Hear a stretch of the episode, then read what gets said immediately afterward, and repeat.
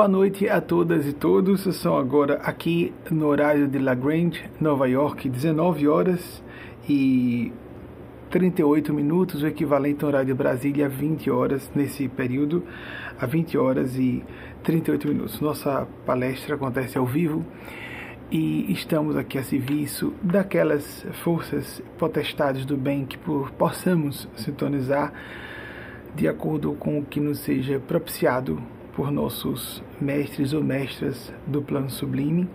De acordo com a sua definição religio-filosófica, você pode alterar a nomenclatura, chamar de anjos, de Espírito Santo de Deus, Espíritos Santos de Deus, a própria divindade.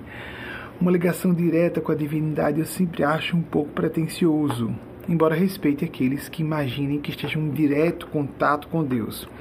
Deus, é lógico, como ser absoluto, tem acesso, ou entidade absoluta tem acesso a todas e todos nós diretamente.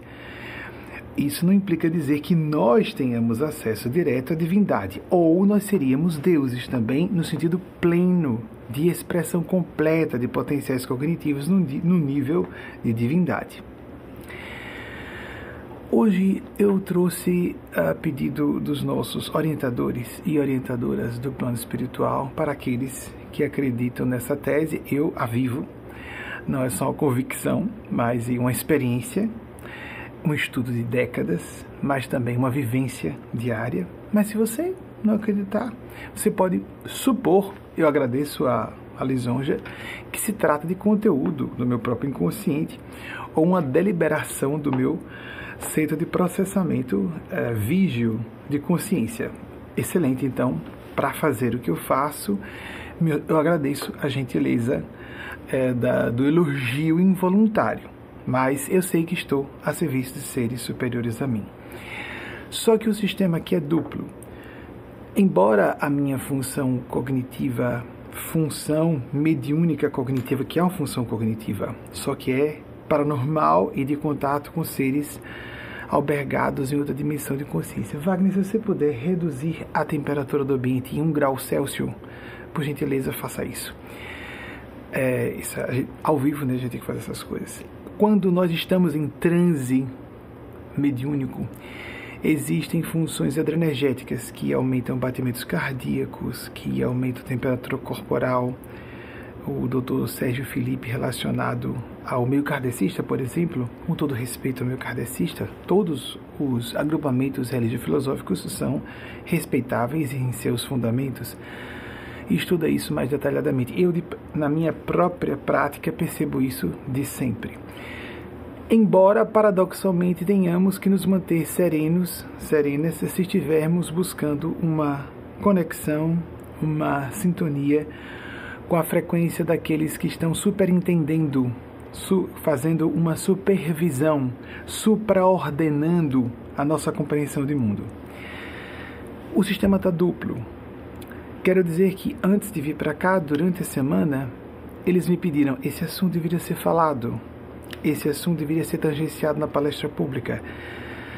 E eu fui tomando notas do que eles queriam, do que elas propunham ser e ser importante a ser ventilado com vocês, e falo livremente aqui, debaixo da influência desses seres, dessa comunidade de seres que estão à frente de nós, não são em, no campo da inteligência, mas sobremaneira no âmbito dos sentimentos, para nos tornarmos para eles nos tornarem e nós nos tornarmos ao escolhermos isso, porque os seres do bem não nos violam o livre-arbítrio, mas então por um arbítrio pessoal, uma decisão de foro íntimo, recebermos essas enxertias do plano sublime. E ninguém precisa ser dotado de faculdades paranormais.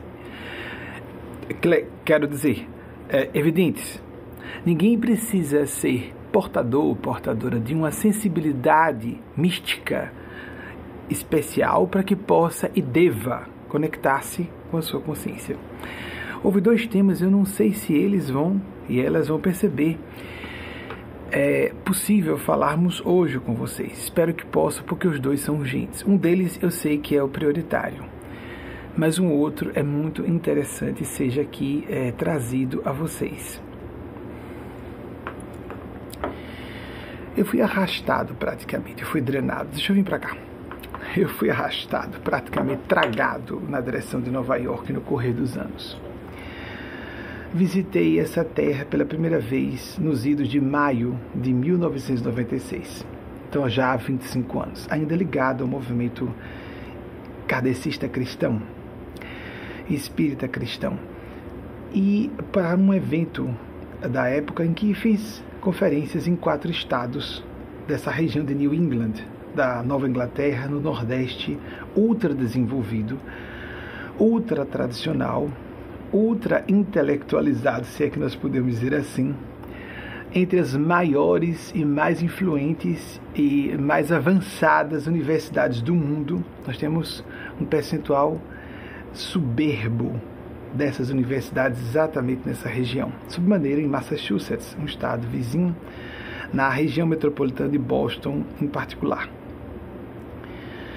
dava cada vez que eu ia fazer conferências em Boston para notar a psicosfera de inteligência acentuada, agudizada no ar, algo de bastante interessante desde os anos 1990. Em 1996, já na primeira visita, o Espírito de Nespásia disse que havia um trabalho a ser realizado aqui e eu presumi realmente tratasse de algo que nada tinha a ver conosco diretamente, a não ser que nós iríamos compensar o trabalho de um grupo que havia se desviado de rota. Isso é muito comum na condição humana. Mas hoje nós viemos falar. Primeiro eu queria dizer a vocês, há um sistema nosso de trabalho que de transparência até uma medida de autenticidade de falar aquilo que seja autorizado pelas inteligências a que servimos do bem, a serviço do bem, Chame de anjos. De novo, use a sua nomenclatura. Sou egresso da Igreja Católica, a quem sou muito grato até hoje. Sou egresso do meio kardecista. Fiquei até os 16 anos na Igreja Católica. Desliguei-me dela internamente, não fiz nada formal porque não era necessário, eu era um adolescente, mas fui católico mesmo. Antes de me desligar do meio católico, aos 16 anos, eu estava rezando três rosários por dia. Quem não conhece o que seja rosário, são três terços. Cheguei a fazer, assistir a duas missas diárias, mas a maior parte das vezes um período curto de maior é, devotamento aos circuitos católicos de pensamento cristão, até que me senti e me denominei agnóstico. Fui ler um pouco mais de filosofia oriental ocidental e fiquei oito meses desvinculado de movimentos é, formalmente organizados de caráter religioso. Em fevereiro de 1988, senti-me e, portanto, me senti filiado ao movimento kardecista, com a leitura de O Livro dos Espíritos, em fevereiro de 1988. Desligamos-nos como organização movimento, movimento do movimento kardecista em dezembro de 2008 Reitero, amigos e amigas, nós podemos fazer isso sem nos sentirmos hostis ou inimigos de uma instituição, de uma causa, assim como pessoas podem se divorciar ou pedir demissão sem que fiquem inimigas de um ex-esposo, ex-esposa ou de uma empresa a que dedicaram seus esforços.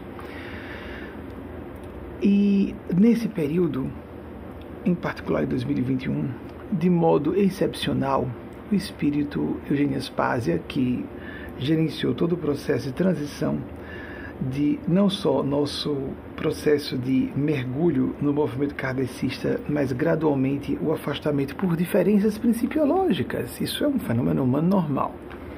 Assim como existem diversas ordens na Igreja Católica, assim como existem várias igrejas dentro do padrão das igrejas reformadas, as igrejas protestantes, que no Brasil se chamam de evangélicas e aqui de cristãs. Não é bem apropriado, porque cristãs muitas pessoas são sem nenhuma definição religiosa. Seguir os evangelhos, é, nós seguimos à risca os quatro evangelhos e vemos muita gente se diz evangélica desrespeitar frontalmente o que está registrado, até literalmente, nos quatro evangelhos canônicos. Então, as igrejas reformadas as igrejas evangélicas, as tradicionais, quanta gente decente há, Mas até nas pentecostais e neopentecostais há pessoas de boa fé em toda parte. Alguns ambientes favorecem o surgimento de mais problemas que outros. É óbvio. Sobre a maneira quando nós, seres humanos, seres humanos somos o problema e a solução também para nós próprios, nós mesmas. Sobre a maneira quando há envolvimento de muita posse, muito poder, muito prestígio, quanto mais há isso, mais os aspectos sombrios, quando não diabólicos, da natureza humana são acicatados a virem à tona. Nesse período, excepcionalmente, o Espírito Eugênias Paz, em nome de um grupo desses grandes mestres e mestras do domínio excelso de vida, para aquelas e aqueles que partilham de nosso ponto de vista sobre a existência desses seres no mundo espiritual, inteligências despojadas de aparelhos de matéria densa. Era assim que eu os chamava, os espíritos, antes de me tornar kardecista, naquele período de oito meses que fiquei agnóstico, inteligências. Depois eu vi algumas outras pessoas utilizando a mesma expressão, mas eu comecei a utilizar e usei por um tempo.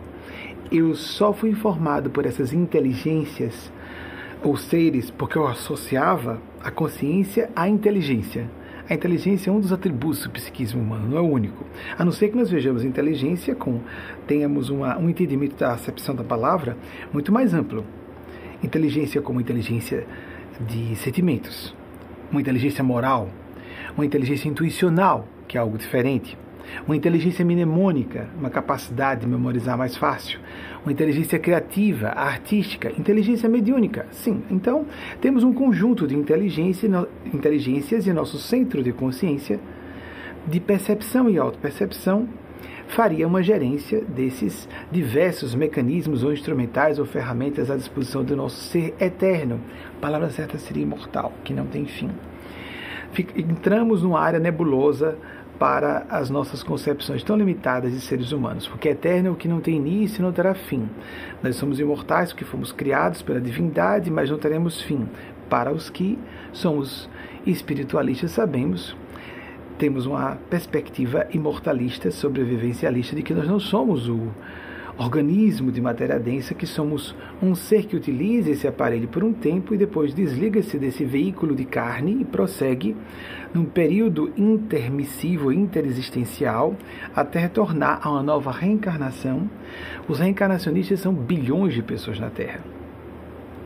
E reinicia o seu processo evolutivo de maneira acentuada, porque ficamos submetidos a tentações e a resistências do mundo material ao que é espírito, a nossa essência. E por outro lado, temos o intercurso, o intercâmbio com uma série de consciências ou almas ou espíritos em evoluções bem distintas, em graus de evolução bem distintos do nosso. O que não acontece quando estamos fora da matéria densa. Essa heterogeneidade evolutiva é extremamente enriquecedora. As pessoas andam estupefatas com o que acontece, não é? pessoas anti-vacina, terraplanistas, extraordinário, né?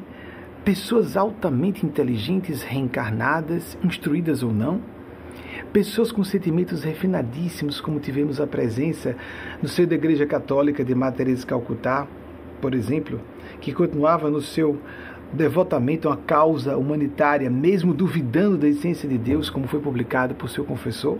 Isso foi muito controverso, eu achei extraordinário que fizessem essa publicação, para que entendamos que conflitos de fé não significam falta de compromisso e engajamento do indivíduo com um ideal de fazer o bem comum. Para mim, ela é mais santa por causa exatamente de suas dúvidas atrozes durante decênios seguidos. E uma alma santa no meio kardecista, que não é chamado assim no meio kardecista porque não é utilizado muito essa palavra, mas como eu não estou lá, posso falar. Chico Xavier, que não era só um gênio mediúnico, era uma alma santa tive a oportunidade de ter dois contatos muito rápidos. Digo com o corpo físico, eu e ele ao mesmo tempo, encarnados ainda, que é uma diferença muito grande de idade entre nós dois, 60 anos. Ele é, nascido em 1910, era nascido né, na última encarnação de 1910, eu reencarnei em 1970. Eu tive um, um episódio em que eu fui sozinho visitá-lo. aos 19 anos, no início de 1990, e fui em grupo, com parte do nosso grupo, pessoas que estão aqui até hoje, em 2002, meses antes de ele vir a se libertar do, do plano físico para se singrar rumo às esferas de consciência que ele, em que ele merece ser albergado. Muito bem, o Espírito de Paz, iniciando 2021, é, depois de atravessarmos uma série de horrores no ano passado, solicitou que eu ficasse aberto em caráter excepcional, então está mesmo no campo da excepcionalidade que tivesse contato com algumas autoridades do, do mundo público. E faço isso com bastante cuidado, obviamente, porque não é minha função precípua. Mas não há orientador espiritual que nenhum cidadão ou cidadã que seja responsável, como indivíduo, não somos conscientes se não nos posicionarmos em eras críticas da história da humanidade e dos agrupamentos menores que a humanidade terrena como um agrupamento nacional de que façamos parte. Estou residente nos Estados Unidos desde fevereiro do ano passado, mas eu me sinto completamente brasileiro. Minha identidade, minha cidadania continuam sendo brasileiras. E daqui partilho dos horrores e sofrimentos de vocês, todas e todos. Basicamente, estamos com o público brasileiro, embora haja pessoas até portugueses e portuguesas que entram em contato com nossa equipe, fico sabendo, fico muito satisfeito de ter contato com vocês, de quem herdamos principalmente esse magnífico idioma que utilizamos, que, o quinto mais falado do mundo e que é, eu não me canso de ser apaixonado.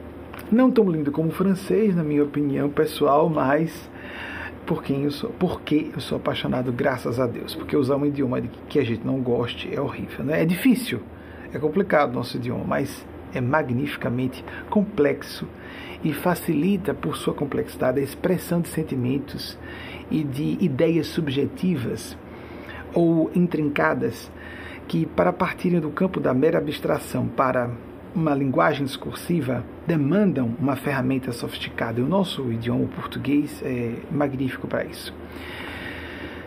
Bem, nesse período o espírito Eugênio Spásia, vejam só, eu falei que sou identificado com a nacionalidade brasileira do fundo da, das minhas entranhas da alma, digamos assim, mas estamos a serviço da humanidade. Por isso fomos trazidos para cá a contragosto. Fui avisado várias vezes, não queria partilhar nem com os amigos íntimos isso. Algumas pessoas souberam que havia premonições, com licença, havia premonições a respeito disso, mas não falava muito, evitava o máximo possível porque me contrariava. Porque o objetivo é essa mensagem ser levada ao maior número possível de pessoas. Daqui estamos falando para 192 dos 193 países, a forma mais, é, vamos dizer, ortodoxa, convencional de entender a quantidade de nações, porque existem várias formas de fazermos esse cômputo de nações. Então, de 193 países, nossa equipe detectou que estamos com seguidores e seguidoras em 192 países. O único que ficou fora foi a Coreia do Norte, o que eu achei lisonjeiro. Mas. Mas a espiritualidade me comentou que há gente na Coreia do Norte nos acompanhando por nossa página Facebook em inglês. Só pode ser ligada ao partido é, que impera no país, não é? E os asseclas do tirano que está por lá sem entrar em muitos detalhes, parece que não estou nominando a pessoa, mas de fato eu não nominei. No início desse ano, entretanto, o Espírito Eugênio Spazia diz: fique aberto. Você vai falar com alguns, algumas autoridades públicas e algumas poucas celebridades. Não se preocupe, que vai ser na medida do suportável para você. Amigas amigos, eu tenho, vou fazer 51 anos nesse ano. Muito embora algumas pessoas comecem carreira política de modo tardio, desde a minha adolescência eu tive feição e vocação sacerdotal muito clara, que me deixava confuso, porque eu já tinha, eu percebi que a minha vocação era claramente sacerdotal. Sem colocar nesses termos, é mais fácil em retrospectiva nominarmos as nossas experiências. Estou estimulando vocês a fazer isso com vocês próprias, vocês mesmos quando eu estava me desligando da Igreja Católica. Justamente quando eu estava me desligando. repito com todo o meu máximo respeito, a maior instituição defensora da fé cristã. Mais de um bilhão de profitentes no mundo. Um dos temas que talvez traga aqui a lume fala sobre isso, uma, uma defesa, desculpem, à Igreja Católica. Eugênia disse que entre as pessoas, as figuras públicas, sejam fossem celebridades ou é, figuras que estejam por meio de voto popular representando a população, isso são pilares da democracia, né? constituem, compõem os pilares do nosso Estado democrático de direito. Alguns dos senadores, e dos senadores são homens mesmo, são, os três são, são figuras do gênero masculino, bem identificadas com seus gêneros, todos eles. E daqueles sete que se converteram em seis, ligadas à Comissão Parlamentar de Inquérito, em, em tema tão delicado, gravíssimo, como um genocídio, que nos levou já agora apenas com mortes notificadas oficialmente, permitam o pleonasmo, quase 600 mil mortes. Porque isso poderia ter sido reduzido, segundo especialistas, da autoridades, nem especialistas propriamente, autoridades do meio científico, esse número uh, teria sido de 100, 150 mil pessoas, caso certas medidas fossem tomadas antes, para falar de um aspecto das hediondezes que estão acontecendo em nossa pátria brasileira, lamentavelmente. Dos sete que se converteram em seis, eu tive contato, contatos breves, rápidos, à distância, por troca de mensagens de texto e de áudio com apenas quatro deles. Não vou nominá-los. Dois dos quatro tive contato em tempo real, também rápidos. E uh, não estou orientando senadores, atenção, não estou orientando. Fui me disponibilizar para dar suporte emocional e espiritual para aqueles que quisessem se sentir incentivados, já que estão sendo vítimas de ataques medonhos de ódio. Também não estou dizendo que sejam pessoas infalíveis, não estou é, subscrevendo todas as suas opiniões ideológico-políticas, o que seria impossível. Pessoas ligeiramente esclarecidas e mentalmente sãs têm discordâncias. Não sou da área política, não tenho a menor pretensão de me envolver mesmo é isso. Tenho isso que disse a vocês, vocação sacerdotal, quando estava me desligando da Igreja Católica. Me sinto assim, um canal, um representante, um porta-voz, é como eu entendo a vida sacerdotal, de um cunho relativamente monástico, de reclusão, de semi-reclusão. Tenho um contato mesmo antes da pandemia. Na década de 2010 era dificílimo as pessoas entrarem em contato comigo. Quando eu estava no meu kardecista, eu me recordo de pessoas que conseguiam me pegar no telefone em certas situações e, nossa, mas é muito difícil falar com você, é mais fácil falar com o presidente da República. E eu respondia a, esse, a essa crítica desdenhosa, né, esse sarcasmo de má qualidade, dizendo: mas você está absolutamente correto, porque o presidente é um político e precisa ter contato com pessoas. Eu não sou um político. A pessoa de, de função religiosa tem o dever de ser bem mais transparente do que um político. O político não deixa de ser honesto por precisar ser menos, menos transparente, ou a política. Precisa com, compactuar com vários segmentos que represente. Mas o sacerdote, a sacerdotisa, precisa, e é lamentável que não vejamos isso com frequência, deveria-se, dever-se-ia isso generalizar-se, agir com o máximo de transparência na exposição de seus pontos de vista, em nome da espiritualidade que representa, não importando se de uma feição religiosa formalmente organizada ou não, como é o nosso caso, porque a função do religioso não é agradar a multidão. A função de um sacerdote, de um orientador espiritual, é de apresentar diretrizes com muita franqueza. Quando vimos pessoas ligadas ao meio espiritual assim, e no século passado, e pessoas que tomaram também uma rota política que é muito é, perigoso isso aí, mas esses dois acertaram, não é o meu caso mesmo, de todo o coração, todo o coração. Eu não alterei nunca essa opinião e quanto mais o tempo passa, mais claro fica. Porque à medida que nós amadurecemos, se amadurecemos psicologicamente com o envelhecimento do corpo físico, nós ficamos com mais convicção do que somos e daquilo que nós não somos, ou de funções que nós não vamos exercer. Não tenho função política, político-partidária. Opiniões, sim, nesse sentido amplo da palavra, de apresentarmos nossos posicionamentos, é dever de todo cidadão e cidadã, sobremaneira num momento como esse, que pode não só ser o mais grave, mas pelo menos um dos mais sérios da história do país. Né?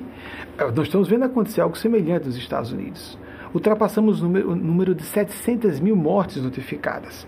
Isso supera o número de pessoas que vieram a óbito pelo que foi registrado durante a pandemia de 1918, que começou aqui, isso supera em muito o número de pessoas que morreram durante a Segunda Guerra Mundial aqui nos Estados Unidos e está próximo de ultrapassar o número de pessoas que morreram durante a Guerra da Secessão do século XIX.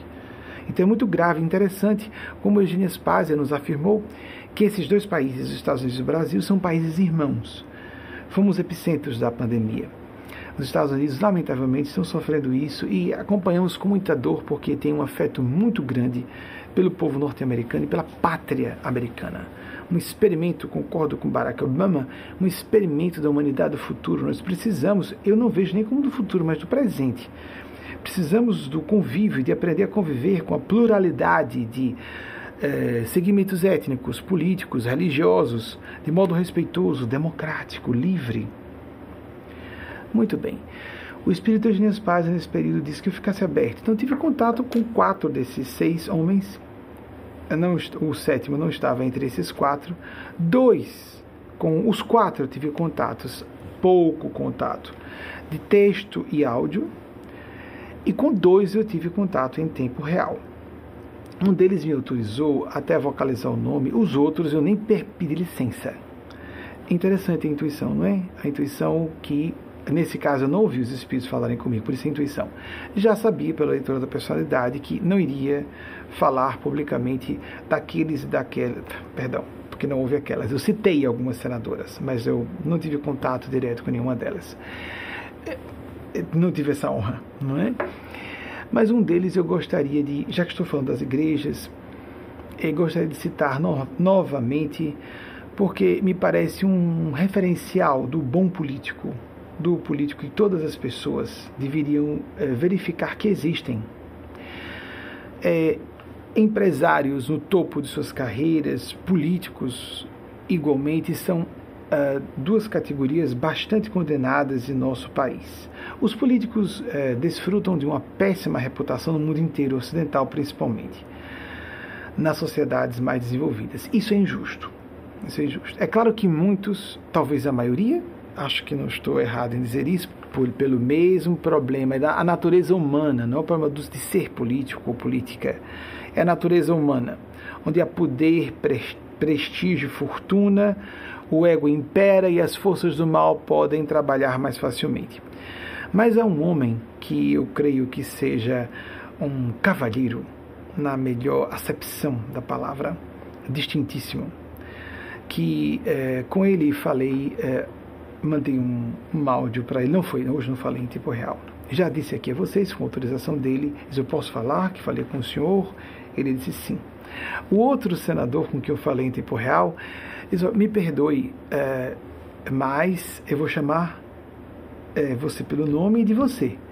É de minha faixa de idade e ali no Senado é uma autoridade, mas fora eu sinto falando com a pessoa e com a consciência. Mas com o senador, professor doutor Otto Alencar, não é nem senador do estado de que eu sou originário, é baiano. Eu sou de Sergipe, como vocês já sabem, os que me acompanham há mais tempo. Mas o professor é, gosta de usar todos os títulos, com muito gosto, embora seja, por exemplo, a nossa organização, as pessoas pedem os títulos. As pessoas pedem a posição de autoridade quando estão ali dentro, porque nós estamos no afã de dar a primazia da fraternidade. E as próprias autoridades que compõem nosso grupo, autoridades acadêmicas, autoridades jurídicas, etc., autoridades do meio político, são poucas essas, do grupo menor, mais próximos, os nossos núcleos, das reuniões de imitação e oração. É um grupo bem pequeno, de poucas centenas de pessoas. Mas então há um percentual dessas pessoas que são autoridades do meio do direito, do meio político, autoridades acadêmicas, elas próprias fazem questão, eles e elas, de tratarem pessoas com menos instrução ou menos destaque na vida formal, social, ou de, de destaque econômico, que seja, tratar de maneira fraterna e de igualdade, um pé de igualdade, como se diz no vernáculo. Mas quando um senador está no Senado e no momento de uma CPI como aquela, até eu falar sobre é, um dos senadores, não estou dizendo que tenha sido um dos quatro com quem eu tive contato, mas que se posicionou, posicionou nesse sentido, exige respeito ao Senado, já já falo sobre ele. Mas queria falar sobre o professor, porque ele é professor, doutor porque médico. É, é, bonito nós mantermos essa ideia de colocar o DR à frente de um médico, de uma médica, porque são sacerdotes e sacerdotisas, na minha opinião, da saúde humana. E outros profissionais da área de saúde também porque há disfarces da medicina, não é? O fisioterapeuta, que é médico dos movimentos, às vezes conhece muito neurociências, etc., do que a maior parte dos médicos. Os odontólogos e odontólogas, que são médicos de boca, no passado eram especialidade da medicina, até que em alguns países, como no Brasil, apartou-se a odontologia da medicina. Mas voltando. E tudo isso é. Vejam, não peguei ainda os meus tópicos, mas é, sobre é, o professor Otto Alencar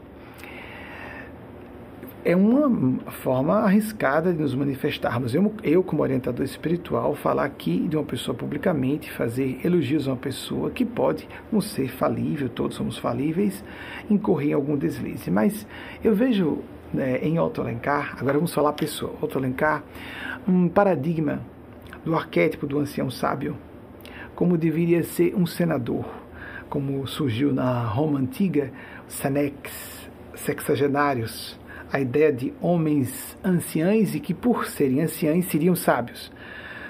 Nós não ficamos sábios por entrarmos na terceira idade. Ele, inclusive, é pouco entrado na terceira idade. Só tem 10 anos de terceira idade. É, que eu saiba, ele está com 70 anos. Se não for isso, é, são 71. Então, mas a, cabele, a cabeleira completamente nevada. Aqui está, Otto Alencar. Tá, isso está no vídeo para vocês. Então, professor, com todo gosto falei. Quando falei com ele, não adianta, eu não consigo falar de outro modo. Eu sou pouco afeito a formalidades, mas com ele não, não tem como sair de outro modo. Tenho muito respeito. E eu sei que muitas e muitos de vocês também estão percebendo isso. Tem aquela finesse de um cavalheiro de ser firme na hora certa, firme mesmo, sem se exaltar, o que eu acho já um, um suprassumo do governo das emoções porque a pessoa precisa ter a agressividade do bem. Nosso Senhor Jesus disse, não é? Preciso. Eu não vim trazer a paz, mas a espada. A espada do conflito a favor do bem. A espada da decisão, da determinação e do discernimento entre o bem e o mal. Ele diz que dividiria famílias e agrupamentos humanos. Colocaria duas pessoas contra três e três contra duas. Vejamos isso nos evangelhos. Francisco de Assis, que aniversaria sua morte hoje, 3 de outubro, embora a festa litúrgica seja amanhã, 4 de outubro, naquele momento lindo que nos filmes é idealizado, que ele se despojou das posses materiais e tirou a roupa e saiu nu em público, isso aconteceu. Mas numa, num momento de, de uma audiência com autoridade eclesiástica, ele tirou as roupas em público para dizer que não era mais filho do pai biológico. Vejam só o que é verdadeira espiritualidade se diz: se você é um homem de bem, cidadão de bem, não é? Deus, pátria, família. Pátria deve ser respeitada por respeitar a humanidade, família deve respeitar a fraternidade, senão são demônios reunidos ou se, ou se comportando como tais. E Deus tem que ser colocado como ele, ela é, ou nós estaremos nos vinculando a forças do mal, como disse Jesus, haveria falsos cristos e falsos profetas. Então, São Francisco de Assis, que aniversaria a sua libertação no dia de hoje, 3 de outubro, não à toa, não é? Despojou-se de suas roupas finas de homem de posses, de uma família rica. Ele providenciou aquilo para dizer que daquele dia em diante não chamaria mais seu pai de pai, mas apenas Deus de pai. Citando Jesus. Não foi uma novidade que ele trouxe. Doze séculos depois de Jesus estar entre nós, Francisco de Assis repetiu as palavras de Jesus e viveu plenamente. Atenção! Para que um pai seja respeitado, ele tem que se respeitar, se fazer respeitar. Está no decálogo de Moisés, não de Jesus, ele nem precisou citar. Honrar pai e mãe, porque se pressupõe que é tão óbvio, porque é até instintual respeitar filhos, que nem existe a regra. A regra tem que existir, religiosa, que era lá também uma regra legislativa, porque era um Estado teocrático, era uma lei honrar pai e mãe, porque não havia previdência privada, era necessário sustentarem-se pais na terceira idade, porque os filhos estavam agindo de modo instintual como animais, saem de casa logo que terminaram de sair da adolescência, da, da infância. Em período púbere, na puberdade apenas, já estavam se desligando. Então, existe uma regra cultural, civilizacional, religiosa, legislativa no início para honrar pai e mãe, porque não é natural honrar pai e mãe, retribuir o cuidado e zelo que se recebeu de pai e mãe. Mas é muito comum que, observem, nas tradições espirituais, religiosas do Ocidente e do Oriente, as pessoas se desvinculam das famílias biológicas para que depois possam viver plenamente suas escolhas individuais, espirituais, chamado e consciência. Quem quiser me seguir, tome sua cruz e me siga. E ele disse, ele chamou dois irmãos biológicos, ou seja, ele não estava contra dois, duas duplas de irmãos biológicos, porque eram irmãos pelo espírito também. Não estava contra a parentela biológica, mas pediu que dois, no momento que chamou, dois estavam só pescando, mas dois estavam ajudando o pai. Largaram o pai e as redes e o barco, que eram posses Homens que tinham barcos e redes eram homens ricos para aquela civilização, aquela sociedade ultra pobre.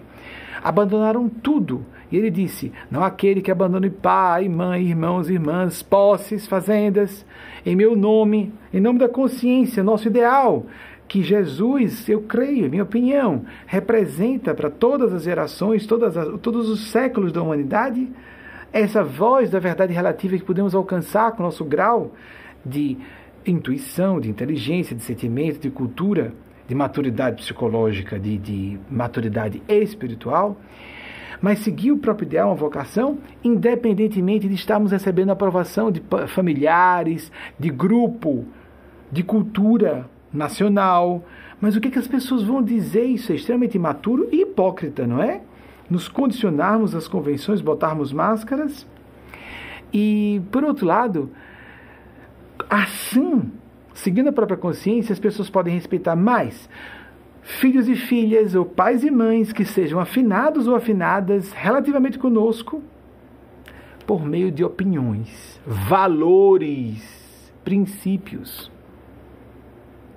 Nós hoje estamos sendo observados e observadas. Então, é, dois momentos maravilhosos que eu citei recentemente do professor Otto é que ele 74 anos, já passou um pouquinho, 14 anos adentrado. Desculpe, é, doutor Otto, professor Otto, senador Otto, 74 anos. Eu consigo tirar os títulos dele, não adianta, não consigo.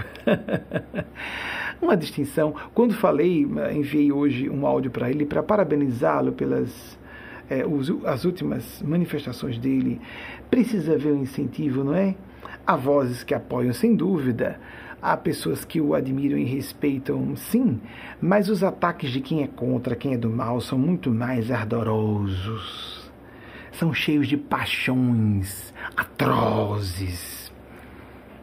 Não é? As ameaças de morte, as ganas assassinas.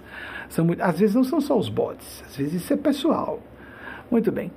Então as, as falas do bem costumam ser muito mornas isso está no clássico de Kardec, é o livro dos Espíritos, que o bem não prospera, porque o mal costuma ser bastante intenso em suas manifestações e os bons, as pessoas boas, costumam ser pacatas. Não por acaso Kardec também aniversaria hoje, mas nascimento e não morte. a descida de Kardec ao plano físico, um grande cientista da mediunidade, que honramos bastante, embora não sejamos ligados ao movimento espiritual que surgiu, religioso, surgiu depois dele. Com todo respeito àqueles e aquelas que se sentem bem e se identificam com o meio kardecista. Isso é um, um assunto de foro íntimo. O errado é a gente dizer, essa pessoa está perdida porque não pertence à minha igreja, aquela pessoa se desviou porque não concorda comigo. Quem é você? não, mas estou falando em nome de Deus, em nome de quê? Do decálogo mosaico, porque há pessoas que. Ou então, do Pentateuco kardeciano, a sua interpretação de Kardec, a segunda visão desse ou daquele médium, a sua interpretação do que seja recebido.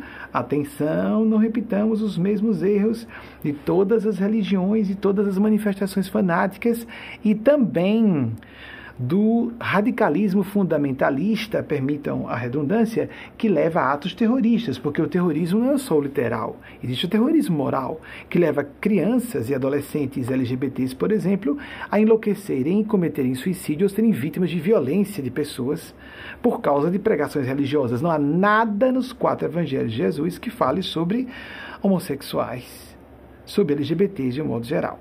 Por exemplo, as pessoas que vão condenar LGBTs, atormentando a cabeça de crianças e adolescentes nessa época, citam Paulo ou citam Moisés, porque não há nada nos quatro evangelhos de nosso Senhor Jesus. Ponto. A não ser que queiram adulterar o texto de Jesus.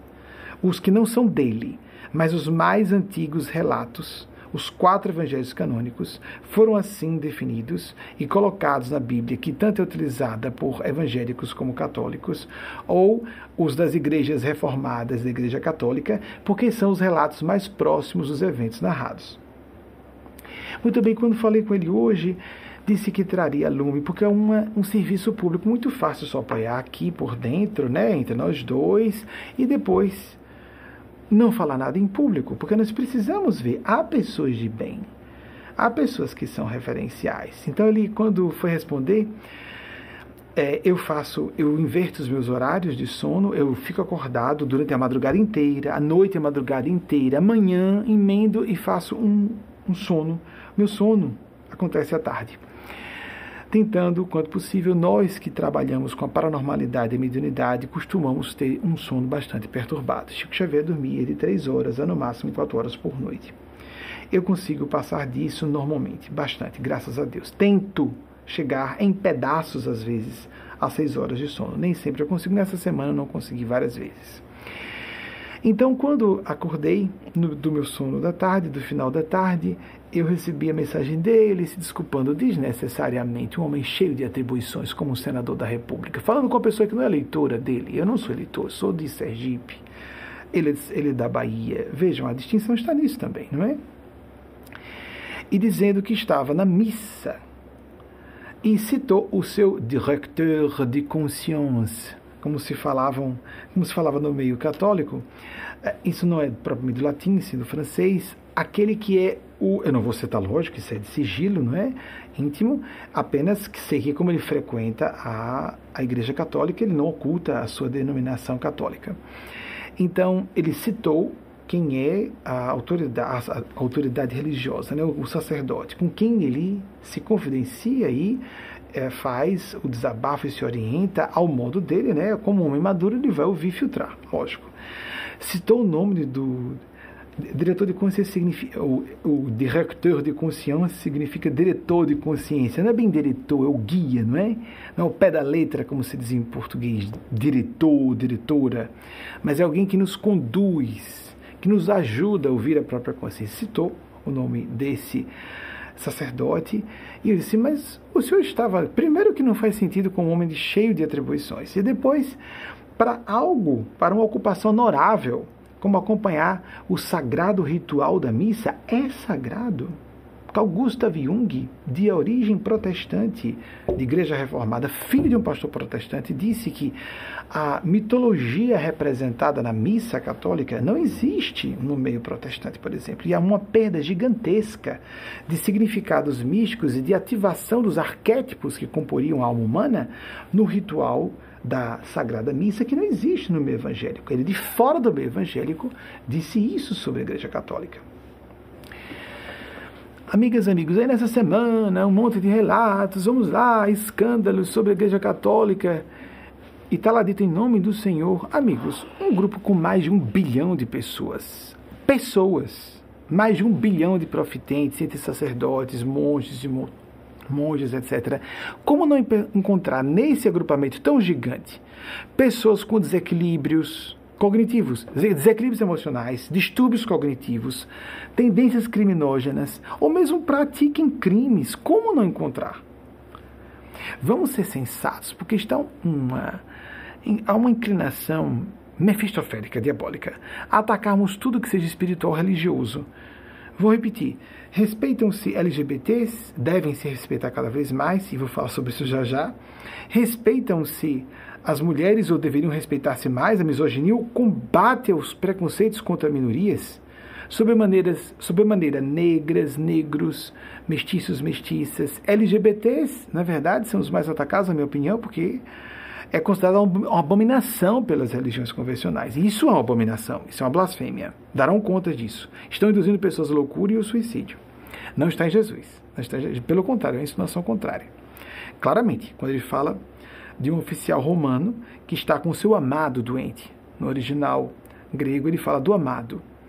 Não sou digno de que entreis em minha morada, porque ele sabia que Jesus era ligado ao judaísmo, assim ele via, e sabia que os judeus condenavam a homossexualidade. Não sou digno que entreis em minha morada, mas diziam a sua palavra, que meu servo, meu amado, será salvo. Quem era essa pessoa que ele estava tão preocupado? O amado.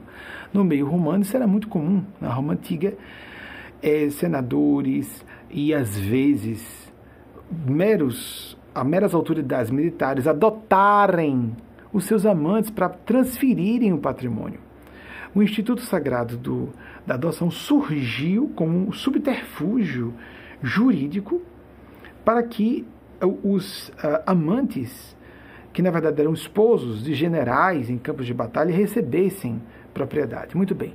De todos esses senadores, até onde saiba, são todos heterossexuais amigos. Não estou fazendo referência a isso. Por favor, só para não ser pego pelo pé da palavra, já conheço a, a maldade das pessoas, então tenho que deixar isso bem registrado. Voltando. E hoje nós tivemos, nessa semana nós tivemos Vou então aqui dizer. Foi lançado um, antes de passarmos para o assunto de outro senador. Foi lançado nessa semana, lamentavelmente, pelo canal Netflix. É isso, está, está lamentável isso. Todo trabalho artístico está se expondo a comentários críticos. E nós devemos fazer, principalmente quando é, crimes de intolerância religiosa são para, praticados debaixo da, vamos dizer, do expediente, do artifício argumentativo de que é a licença poética artística. Mas ninguém anda, ninguém anda atacando. Interessante, entre humoristas, etc., gente do Islã, não é? O que para mim denota muita covardia, muita covardia. Porque imagina-se que se ao atacar a Igreja Católica, que é o caso, missa da meia-noite. Se vocês quiserem uma recomendação minha de não sofrerem ofensa, porque eu sou desligado da Igreja Católica desde os 16 anos. Eu me senti pessoalmente ofendido, apesar disso. A missa da meia-noite é uma missa satânica. Jesus é associado, é vinculado, direta ou indiretamente, a um anjo do mal, que criou uma ordem de vampiros. Isso é abominável, amigos. Eles conseguiram a proeza em décadas que acompanham filmes, minisséries, porque ainda é uma, uma prática de lazer para mim, acompanhar aqui ou ali um filme ou uma minissérie, essa eu fiz questão de ir até o fim. Conseguiram a proeza de atacar usa a, a seríssima instituição dos alcoólicos anônimos. Eu nunca vi, nem em filmes de drama, comédia, de qualquer diretor, qualquer referência até hoje que condene uma organização que salvou milhões de vidas e milhões de famílias no correr de sua existência desde 1935, quando foi fundada, de acordo com o que seu cofundador Bill Wilson trouxe a público. Atacaram a A, atacaram a Igreja Católica, atacaram experiências de quase morte. Amigos amigas, uma penca de horrores foram apresentadas nessa, nessa minissérie de forma abominável. Mas sim, quiseram festejar o ateísmo, sim, defenderam o islamismo. Que interessante, não é? Tá certo defender o islamismo, mas arrebentaram com o judaísmo, com todo o cristianismo, principalmente a Igreja Católica, profanaram o nome de nosso Senhor Jesus ao fazer o ritual, dizer que o ritual da comunhão e do sacramento da Eucaristia seria um ritual diabólico. E, mas depois falaram sobre que uma pessoa deram, apresentaram a tese, aquilo de que nós somos partículas do cosmos e, e a pessoa se imagina. Onde, amigos, amigas, de onde surgiu a ideia de que ser inteligente é se converter numa pessoa nihilista, existencialista, negativista e cínica? Cinismo e niilismo, onde cinismo e linismo, cinismo e niilismo indicam inteligência. É muito fácil negar, é muito fácil se revoltar, é muito fácil ser iconoclasta. A diferença é ser um iconoclasta do bem e apresentar algo melhor no lugar. Muito bem. Se Se vocês não quiserem se ofender, porque eu me senti pessoalmente ofendido e fui até o fim para poder é, trazer minha, meu completo repúdio a essa produção. Lamento que Netflix, que apresenta tanto material de qualidade, e às vezes aqui ou ali, a material de qualidade aqui ou ali, não é? As produções cinematográficas estão numa fase terrível de, de baixo nível. Não só as produções, ah, os efeitos especiais são maravilhosos, né? Os blockbusters estão mostrando aí uma orgia, parecendo uh, uma, uma, um prato de doce com muito açúcar, um prato salgado cheio de sal. Efeitos especiais não fazem roteiro, não é, amigos e amigas? Ficam apelando para isso, para que seja comercialmente rentável, só isso ou quando a trama é inteligente é um drama existencialista. Ser inteligente agora é dizer que é ateísta. Bem, ateísmo é também um ismo é também o ismo. Amigos, não esqueçamos que isso também é o ismo. Transcender ismos, transcende a pessoa também o ateísmo. Não se pode afirmar que Deus não existe categoricamente, isso é uma visão científica. Ponto. Filosoficamente está errado. Temos de pensar correto. Não pode. A pessoa pode dizer, eu creio. Não, eu não creio em Deus. Sim, é direito da pessoa. É um ismo. Como o budismo. Algum, a maior parte, ou boa parte, não sei qual percentual, não existe estudo disso. Mas há muitos budistas que dizem quando a gente morre, é, bem, apaga-se e vamos mergulhar no todo, vamos voltar a nossa partícula ao todo, porque só a consciência, só uma consciência existe no universo. De novo, uma pretensão, na minha opinião, dos que, dos que seguem Buda e dizem isso, uma presunção muito grande de querer submeter o universo à nossa cabecinha miúda humana. E o que quero apresentar aqui de mais importante para todas e todos vocês nesse dia de. Foi um dos assuntos que eles pediram que eu trouxesse a lume o senador do Espírito Santo, antes de falar do senador do Espírito Santo, vou, vou defender uh, um dos senadores uh, da CPI, porque o senador do Espírito Santo, Fabiano Contarato, já já vou falar sobre ele, não podia deixar de falar, não é? Nesse momento em que estou me permitindo e fui autorizado e sou influenciado a falar sobre isso, e ai daqueles que acham. Quais foram as duas personagens que não citei há pouco, deixei isso parênteses em aberto, que fizeram a manobra arriscada de envolver política com religião e fizeram muito bem? Duas pessoas muito devotadas às suas respectivas religiões. O professor Dr. Martin Luther King Jr. e Mahatma Gandhi umas da, um das igrejas reforma, reformadas aqui dos Estados Unidos e o outro pastor e o outro do hinduísmo. Há alguma dúvida de que esses homens sejam homens do bem, em serviço do bem, que entraram para a história com feitos extraordinários e ambos foram mortos a queima-roupa porque eram tão do bem que as forças do mal não aguentaram e martirizaram-no, martirizaram-nos? Essa é uma manobra arriscada. E eu estou muito longe de fazer isso, porque tomaram completamente a rota de como religiosos viverem a política. Não fazermos uma teocracia, como muita gente está querendo fazer no Brasil. Gente que está se locupletando, fazendo fortuna, chegando ao poder e agora quer estabelecer regras religiosas e partindo de crença para um Estado laico. Nós somos um Estado laico desde o século XIX, quando foi proclamada, proclamada a República. Nós não podemos deixar de ser um Estado laico que respeite a ciência, a pluralidade de crenças religiosas, a pluralidade de caminhos de abordagem de todos os problemas e questões. Mas um dos senadores se inflamou na quarta-feira e eu senti a distância e Wagner, meu esposo, pediu para deixa eu dar uma pesquisada que está acontecendo na CPI, de fato estava acontecendo no momento exato em que eu passei mal. Porque não queiram ter esse gênero de sensibilidade que captamos as coisas à distância. Um senador, Rogério Carvalho, precisou se inflamar e transformar os dois braços como se fossem duas armas, dedos em riste, e usar a ira do bem para dizer que estava havendo desrespeito, não só a ele. Ele falou: fui desrespeitado. Todos os senadores foram desrespeitados. E a casa, o Senado, foi desrespeitado? Sim, foi. Naquele momento, ele é uma autoridade. Naquele momento, não só ele representa o Estado de Sergipe como senador do Estado de Sergipe, mas os senadores representam os estados de um modo geral e o Estado brasileiro, lato senso considerando, sem detalhes tecnocráticos e de é, é, tricas jurídicas ou minúcias que não é minha área. Atenção, naquele momento ali é um templo. Jesus, quando revirou as bancas do templo, e vários senadores eu defendi, inclusive o professor Otto, quando fez isso, quando na semana passada falei sobre, a, acredito que tenha sido a semana passada, foi, foi, em que as senadoras, uma senadora foi ofendida e todos os senadores partiram em defesa de forma bastante aguerrida a ira do bem.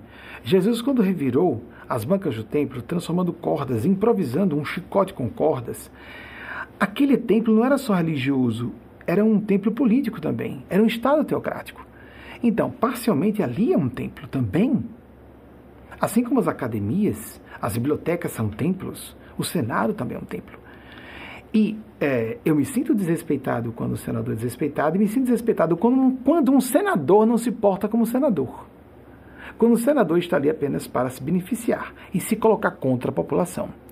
Quando um, chefe, quando um chefe do Executivo Federal também faz isso. Então, minha solidariedade minha empatia com o senador Rogério Carvalho, que naquele momento exigiu respeito para uma comissão parlamentar de inquérito, inquérito dentro do Senado Federal em defesa de algo como vidas humanas? Nessa escala de óbitos que estamos, isso é um genocídio de fato? Muito bem. Inclusive, houve um momento em que o senador Otto Alencar de modo bastante ousado, sem sair do salto do seu cavalheirismo impecável, com muita hombridade e distinção, disse: a presidência está precisando de agir com mais autoridade. Pode, né? Repreender qualquer um. Nada contra o senador Maraziz, mas naquele momento estava. Atenção, atenção, porque tem que a pessoa ficar ali, né, na condição de presidente da CPI, conduzindo a coisa com muitos interesses titânicos em confronto. E o, o, senador Otto Alencar percebeu qual era o que estava em jogo na hora da fala de Rogério Carvalho e adentrou. Eu vi muito pouco, estou acompanhando muito pouco da CPI, porque o assunto não é que não me agrada, me atormenta. Me atormenta. Vendo as vidas de pessoas sendo tratadas, nós estamos perdendo o senso das proporções morais, da gravidade do que está acontecendo. Nos acostumamos a más notícias e deixamos cada vez que elas corram mais à vontade, não é? Um presidente que usa crianças, como terroristas fazem, crianças com arma na mão, não é? Foi eleito, ele foi, ele fez campanha, não é novidade nenhuma, ele fez campanha à presidência assim. Quem disse que foi, que elegeu, que, que votou nele sem saber, está mentindo, está mentindo. Ou para si, é a mentira psicológica, porque tapou-se por preconceitos de enxergar isso, ou mentira, ou mentira é, completa. Melhor uma pessoa assim do que qualquer pessoa do outro lado dos partidos de esquerda, meu Deus, isso é falta de respeito à humanidade, falta de humanismo, é falta de consciência, é falta de caráter, não é? É a minha opinião. Pelo menos naquele ponto a pessoa falhou. Ela pode ser decente em outras coisas, mas naquele ponto uma falha grave. Grave. Muito bem. Vamos nos corrigir. Vamos nos corrigir. Caráter é uma questão de grau. Nos afastemos da psicopatia pelo comportamento, revelemos pelo comportamento. Enquanto as questões sexuais são assunto, são assunto as, as hipocrisias, como Jesus. Jesus andava com prostitutas. Vamos ler Jesus. Quem, quem se diz cristão? Jesus era defensor de minorias. Jesus estava com os pares sociais. Jesus se sublevou claramente contra poderes constituídos, embora respeitasse aqueles como Nicodemos, como José de Arimateia, embora firme. Quando estavam, ou até dialogou com Pôncio Pilatos, embora de maneira firme, quando eles eram dignos de dialogar com Jesus e receber alguma orientação. Nicodemos recebe a orientação de Jesus. Mas os demais, Jesus tratou com muita firmeza. Vamos nos reportar a Jesus. Ele preferia o convívio de prostitutas. Em Lucas capítulo 7, versículos 36 a 50, uma passagem magnífica em que uma mulher que é prostituta, não é adúltera, é uma pecadora que está lavando os pés de Jesus, pecadora quer dizer a prostituta, está lavando os pés de Jesus com as próprias lágrimas, e ele diz: Seus pecados estão perdoados por você muito amar, e não diz, vai, não tornes a pecar. Nessa passagem não tem isso. Ele quis dizer então que é a promiscuidade e a prostituição são certas. Não, ele quis dizer que a autenticidade tem prevalência sobre qualquer outro valor. A autenticidade fraterna, porque ela estava demonstrando muito amor. Amor, autenticidade. Isso tem a ver com espiritualidade. O resto resolve-se depois. Não tendo isso, nada está resolvido. E a pessoa se converte no que ele disse: sepulcro caiado, branco por fora, cheio de podridão e rapina por dentro. E aí entra a questão do outro senador, Fabiano Contarato. Mas eu vou deixar falar sobre o senador Fabiano Contarato após o nosso intervalo, para que você. Aí está Rogério Carvalho. Rogério, minha solidariedade, meu respeito, é meu conterrâneo, tem faixa de idade semelhante a mim, a minha. Está uh, na minha faixa de idade. Rogério, meus parabéns por sua atitude aguerrida no Senado, uh, sugerindo que eu haja respeito ao Senado. Não é respeito ao Senado, é respeito a todos nós, cidadãos, cidadãs. Fomos nós que, por voto popular, colocamos essas pessoas no poder, tendo sido, sido ou não eleitores de cada um desses senadores. Estou falando do Alto Alencar, que eu nem posso eleger. Estou, vou falar agora muito é, mais enfaticamente de uma pessoa que não tive contato nenhum, nem tenho. É o é, senador do Espírito Santo, Estado do Espírito Santo, o, o senador Fabiano Contarato. Mas eu vou dar apresentar aqui um intervalo para que você bote uma aguinha para dentro ou uma aguinha para fora, descanse um pouquinho, interaja com um amigo, uma amiga familiar ou não, à distância, porque essa interação pode ser à distância, e em seguida retorno com os comentários a respeito do combate à LGBTfobia e sobre a comunidade LGBT. Em 1948, uh, o acadêmico norte-americano Alfred Kinsey publicou um relatório sobre a sexualidade dos homens norte-americanos. 1948.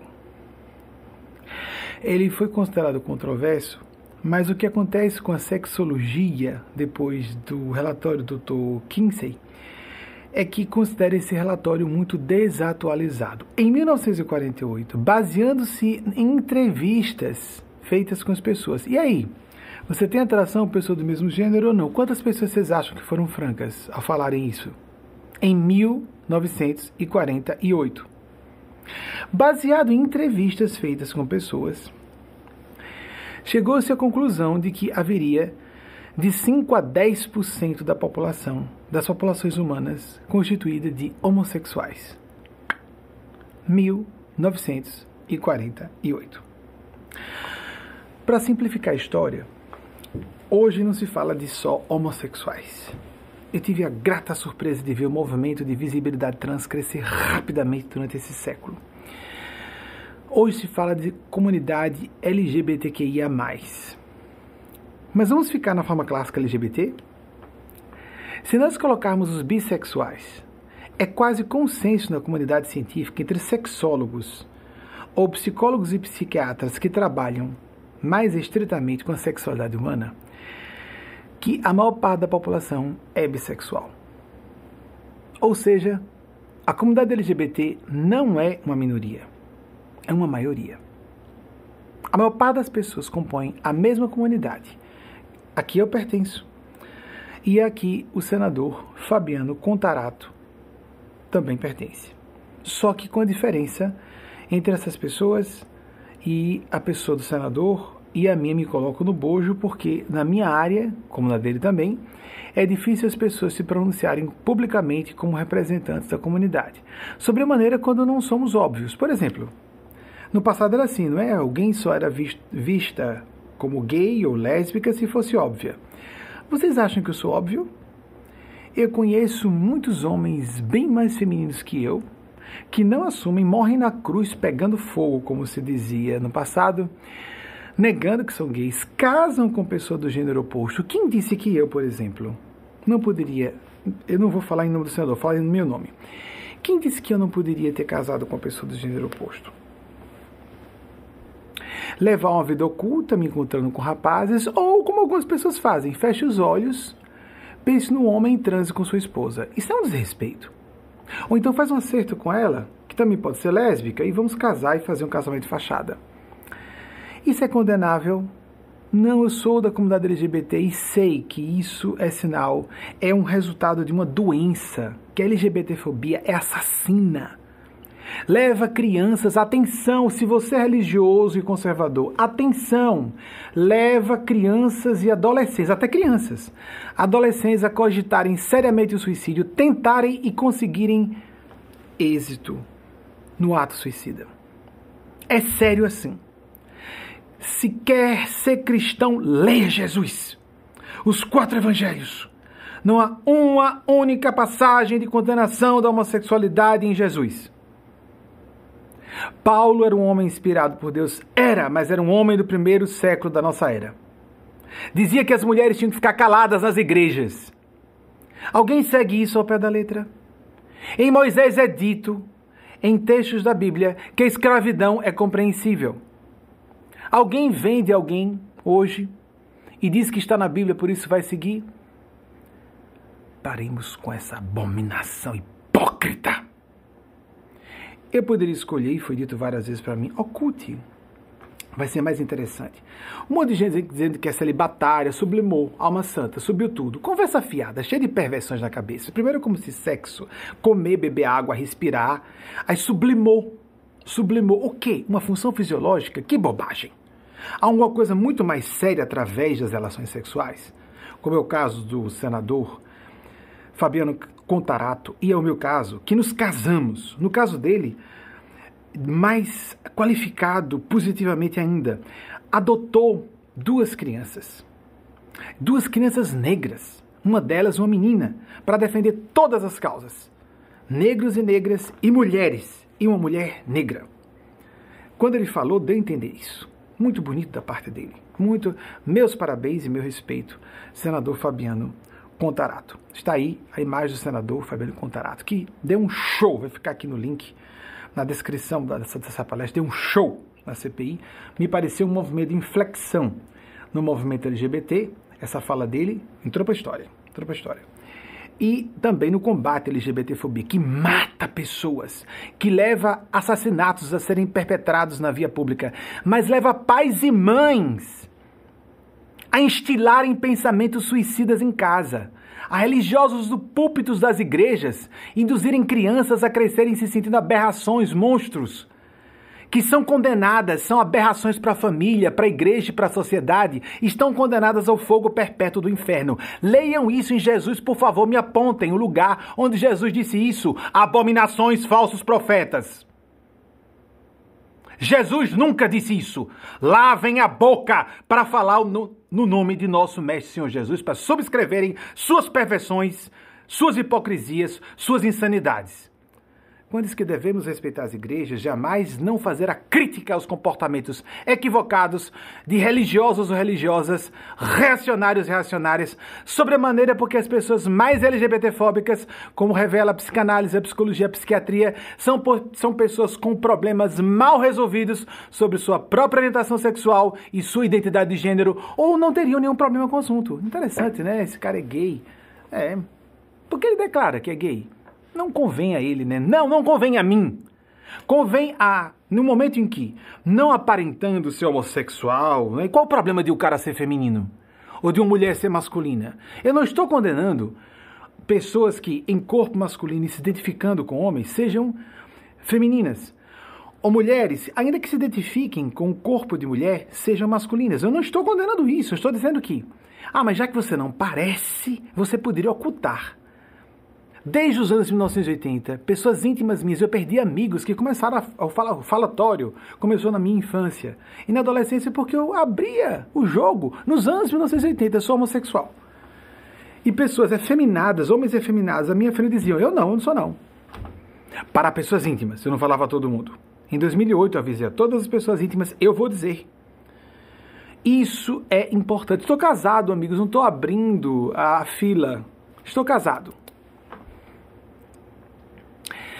Aí, os LGBTs, então, primeiro, segundo informa a ciência, não somos uma minoria. Há pessoas bissexuais e são um percentual maior da, da população, segundo esses estudiosos. Ou segundo, se vocês quiserem ficar com Kinsey, um relatório de 1948, só 50% da população é hétero.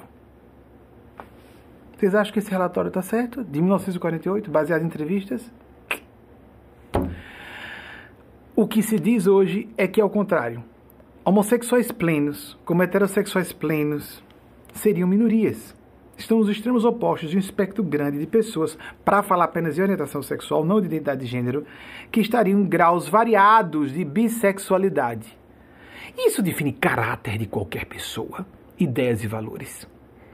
Eu estou salvando vidas quando apareço aqui com uma aliança na mão, o que faz o senador muito bem de forma histórica com uma aliança na mão, sem parecer, mas ele é gay?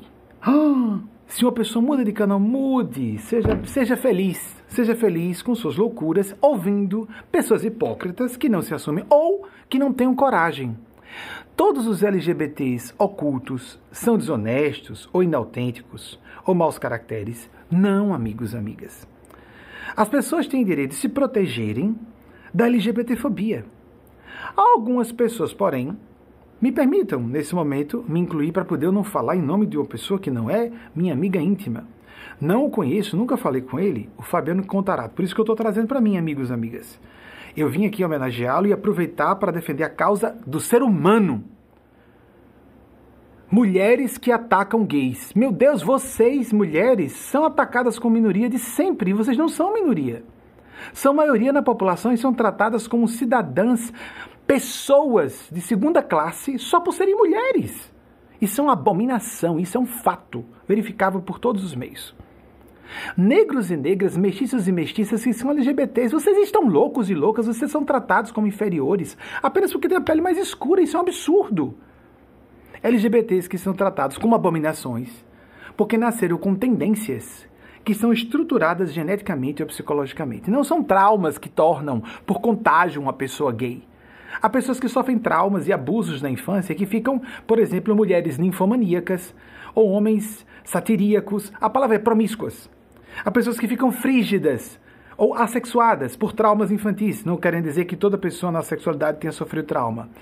Não generalizemos. O fato é que existem LGBTs. É um fato social, é um fato histórico, ou a pessoa sabe disso ou não sabe, se informa ou não. E compõe a maior parte da humanidade pelo grupo do B, bissexuais que é o menos falado, é o menos defendido, porque as pessoas atacam. Você não quer se resolver, não, isso é uma fase, etc. E todos os horrores que se dizem sobre sexuais. Inclusive insinuarem que são promíscuos, quando na verdade são pessoas que têm possibilidade de se envolver com pessoas do mesmo gênero ou não, ou do outro gênero, sem problema. Mas nós somos uma minoria de que maneira? O que acontece quando um homem como eu, que não sou, obviamente, gay, que se dizia, não, é tão, é tão educado, é uma pessoa educada, não é? O que acontece com um homem como eu, que estava com um programa em rede nacional quando me declarei publicamente gay, eu não estava fazendo, porque já que estava decadente, vou anunciar que sou gay. Às vezes acontece isso, né? A pessoa está começando a ficar, bom, dá um boom, agora que está, para alguns setores artísticos está meio chique dizer que é gay, mas não em todo lugar. Deixa eu usar isso. Vou criar uma igreja para gays. Não, não, não, não, não, não. Eu continuo com a maior parte dos meus amigos heterossexuais, ou pelo menos aqueles que. Porque eu vejo a heterossexualidade, amigas e amigos, como um percentual. Se uma pessoa é mais ou menos 75% hétero, eu vejo como hétero. Se é mais 75% gay, eu vejo gay. Elas mesmas se assumem assim, embora não falem, não estou preocupado em saber a intimidade de ninguém. Mas declarar-se publicamente gay não é falar da intimidade. Ninguém sabe, por exemplo, o que eu faço na cama. Nem vai saber. E interessante, deixa eu falar. Já que é para falar, já que insinuam que é vulgar dizer publicamente a sua orientação sexual, um respeito para que mulheres não fiquem com fantasias, para que eu possa ficar livre com minhas amigas, abraçar seu um marido ao lado, ficar com ciúme e criar um problema no casamento sem necessidade. Eu não vi a hora de me declarar publicamente por isso. A parte das minhas amigas são mulheres. Para eu ficar à vontade com elas, seu marido ter ciúme. Só isso criando distúrbios nos casamentos sem necessidade, conflitos sem necessidade. O que, que você tem com o Benjamin? Vocês acreditam que pegou essa fama em Aracaju, que eu era galanteador de mulheres casadas? Eu, meu Deus do céu! Não tá óbvio que eu sou gay? Não, não, porque. Não, um cara educado, um cara religioso. Aí já que eu sou religioso, não faço xixi, não bebo água, não respiro ou não faço sexo. É bonitinho o quê? A pessoa ficar a vida inteira de masturbação, de sexo escondido, ou ter distúrbios, perversões sexuais, ou simples, simplesmente ocultar isso. Não estou condenando a maior parte de vocês que estão me ouvindo, que tem graus diferentes de bissexualidade, mas eu não me assumi bissexual. Não precisa, não precisa. Mas eu quero falar sobre como nós somos uma minoria. Pessoas como eu, que não são obviamente gays, e se assumem gays, eu estou assumido desde 24 de agosto de 2008. Se hoje é uma coisa chocante, vocês imaginem há 13 anos existe uma certa cota, pequena cota, de maturidade e principalmente coragem, pode ser até temeridade. O que aconteceu quando o senador Fabiano Contarato, eu tive que falar de mim para não falar confidências em nome dele. Quando ele demonstrou aquela bravura ímpar, quando a pessoa se diz heterossexual, a gente diz, bem, enquanto não se prova em contrário, a gente acredita que a pessoa seja honesta e esteja se declarando heterossexual. Heterossexuais mesmo não precisam ficar afirmando que são heterossexuais, eles são em ponto. não é? A pessoa que ataca gays está dizendo que tem algum problema na área. Ponto. Isso é psicológico. O que acontece com pessoas que se assumem gays, como eu fiz nos, no, nos anos 2000, em 2008, publicamente? Já fazia. Desde os meus 15 anos eu falei a primeira pessoa, minha irmã do espírito do corpo Marília, soube quando eu tinha 15 e ela 12. Eu sou gay. Eu precisava, era questão de transparência.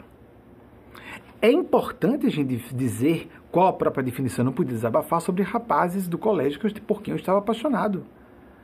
Ela falava de paquerinhas, eu não podia falar dos meus, por exemplo. Demorei para começar a vida sexual, muito.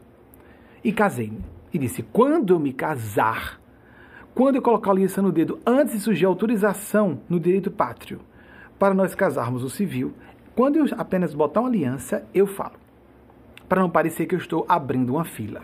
Não, não estou fazendo propaganda. Vou repetir para quem acha que é grosseiro isso. O que se considera uma prática comum entre homens homossexuais é a prática menos comum entre homossexuais. Todo mundo sabe o que é, né? A prática que é considerada comum entre, entre homossexuais, entre homens homossexuais, aquela prática que se imagina que homens homossexuais todos fazem, é a menos comum prática sexual entre homens homossexuais. E é uma prática muito comum entre homens e mulheres heterossexuais não só mulheres na posição passiva, mas homens também. Fato científico para quem conhece o assunto. Eu não estou falando nada da minha intimidade. Eu estou defendendo crianças e adolescentes do suicídio. Eu estou defendendo uma causa importantíssima. Embora saiba e tenha bastante consciência que me queimo entre parte da população que eu repudio gente mascarada, gente hipócrita, sepulcros caiados. Porque aqueles que não se declaram, mas são decentes e não têm tanta coragem, parabéns pela sua coragem. Quando eu comecei a viver com meu primeiro parceiro, um amigo heterossexual disse: Benjamin, que coragem. Na época eu não tinha declarado publicamente, né? Aí, que coragem está falando? Que coragem, meus parabéns. Ele disse: Não precisa dizer o que é, meus parabéns são as pessoas heterossexuais que mais percebem, porque a elite de quem apresenta publicamente, como o senador Fabiano Contarato, que enfrentando uma pessoa endinheirada que se diz heterossexual, mas tem problemas com homossexuais, eu não sei porquê, não é porque quando se é heterossexual você não tem nenhum motivo para atacar a homossexualidade de outra pessoa. O que, que é. é o, veja, veja, todo o dinheiro dele, o que fez? contratar um advogado para, quando ele falava, silencie balance a cabeça.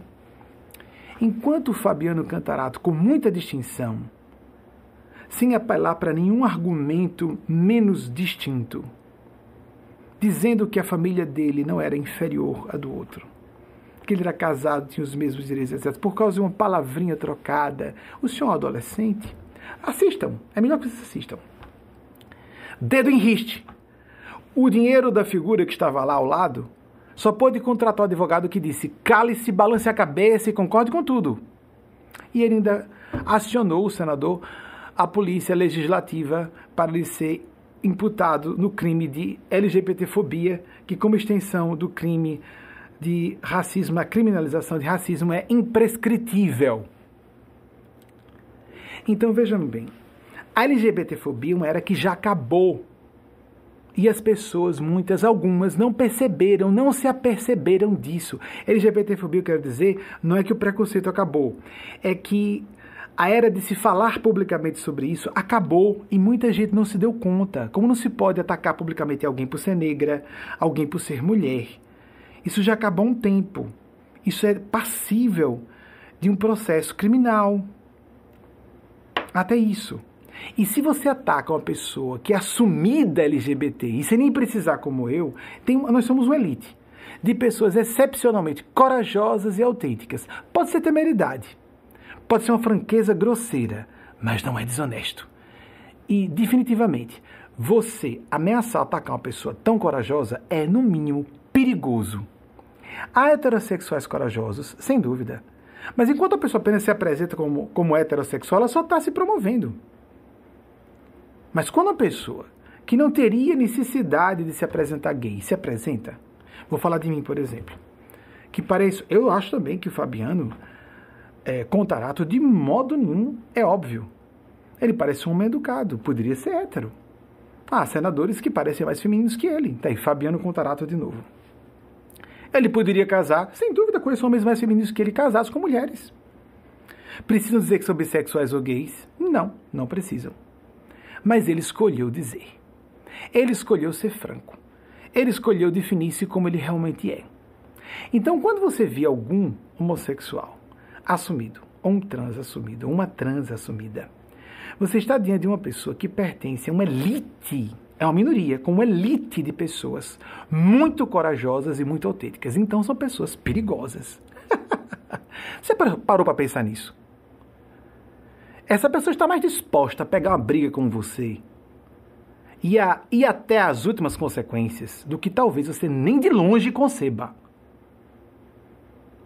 E o que pode acontecer em termos legais, em termos de ira sagrada, porque cada religioso que do púlpito de uma, de uma igreja anuncia com uma plateia que elas são aberrações ou abominações diante de Deus por terem nascido, porque a pessoa nasce, é o que a ciência já afirma, homossexuais ou bissexuais ou com identidade de gênero diferente daquela designada ao seu nascimento, que elas são abominações. Essa pessoa dará contas, não só depois da morte, mas agora já está dando contas. E a lei do retorno vai funcionar dentro do campo da implacabilidade da justiça de Deus, porque só merece misericórdia quem é misericordioso primeiro. Porque eu conheço religiosos conservadores que dizem: você é homossexual, o seu pecado, eu sou pecador de outra forma. Não, não tenho nada contra.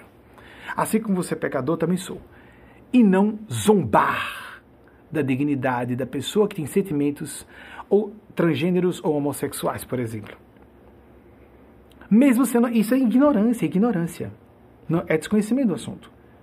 Mas por sentimento a pessoa não ataca. Tenhamos cuidado que essa era acabou. E algumas pessoas espertas, muita gente está elogiando publicamente homossexuais, e coisa linda, são altamente homofóbicas e transfóbicas. Mas já sacaram, rapaz, cala a boca, como advogado ali, psh, só balança a cabeça. E foi acionado mesmo assim. Pelo crime de LGBTfobia. Atenção, acabou, amigos, amigas. Acabou a farra da maldade, pelo menos a parte pública. E se você tiver um pouquinho de juízo, você entroniza, você, perdão, você interioriza, é entronizar também, interioriza o bom senso de que não é por aí que as pessoas se definem em termos de caráter e inteligência. Nós vivemos uma cultura de ideias, a era do conhecimento, como disse Peter Drucker, o criador da Escola de Administração e Negócios.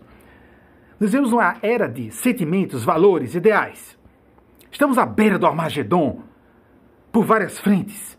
As questões ecológicas, ambientais, climáticas estão nos colocando a vários cientistas certos de que a humanidade tem alguns, alguns decênios de sobrevivência. Só alguns decênios. Nós estamos com problemas geopolíticos sérios. Estão vendo o que está acontecendo no Afeganistão?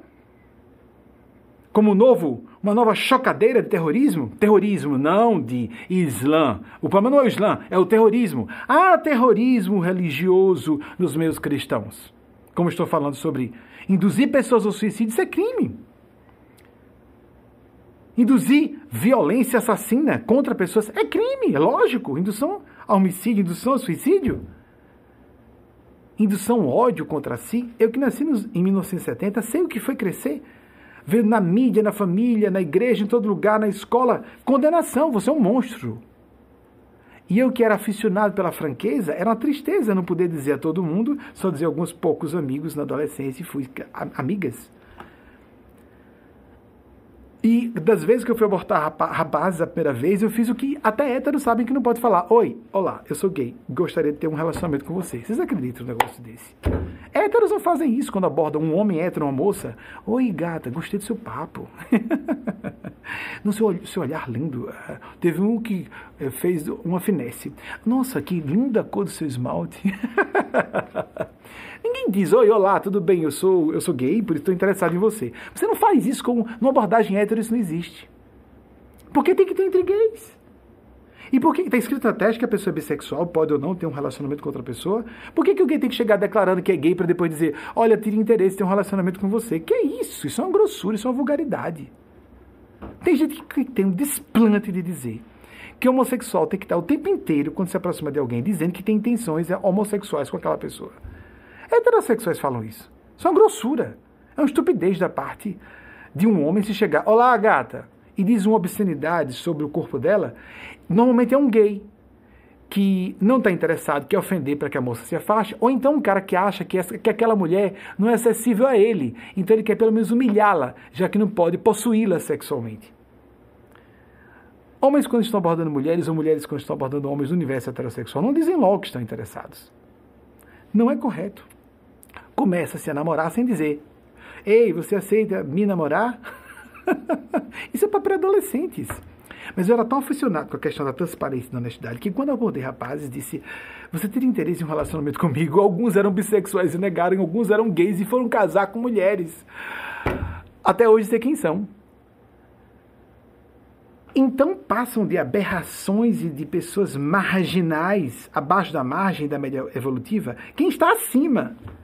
Quem, pelo menos, se não for mais decente ou mais honesto, é mais corajoso que você. Você devia ter cuidado.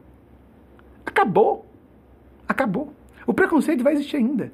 Como vai continuar existindo preconceito contra mulheres ainda, contra negros e negras, contra pessoas mestiças, contra pessoas do Nordeste com um sotaque como o meu, contra pessoas que são latinas, vêm para cá.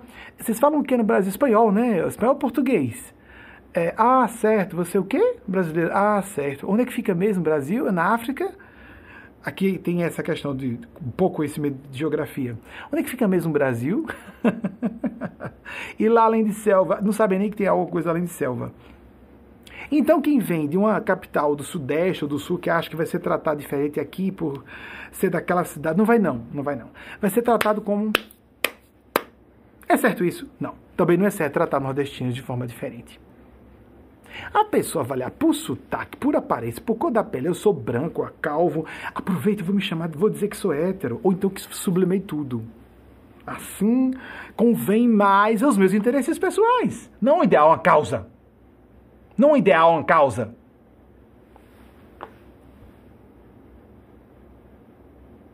Chega. Chega. Vamos tratar de coisas sérias.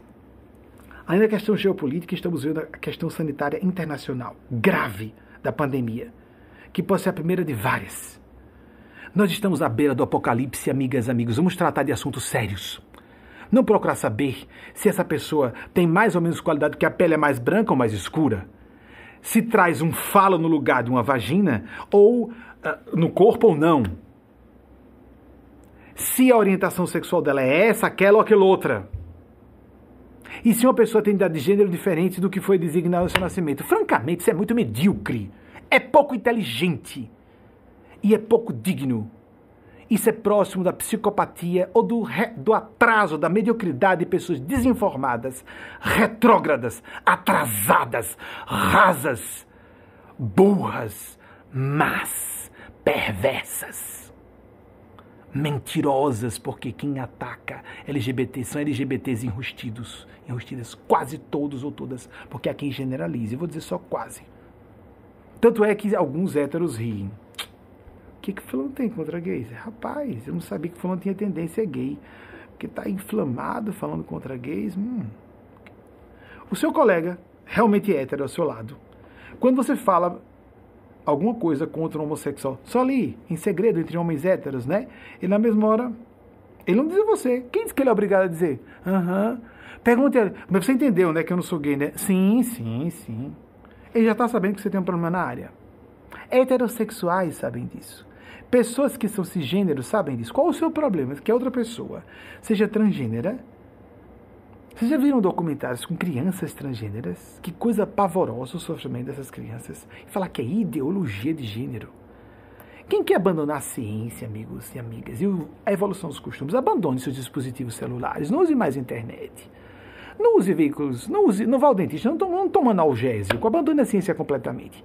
Quem nega a vacina, quem nega o que a sexologia está falando, quem nega, nega avanço de costumes, deve negar todos os benefícios da civilização e voltar para a selva.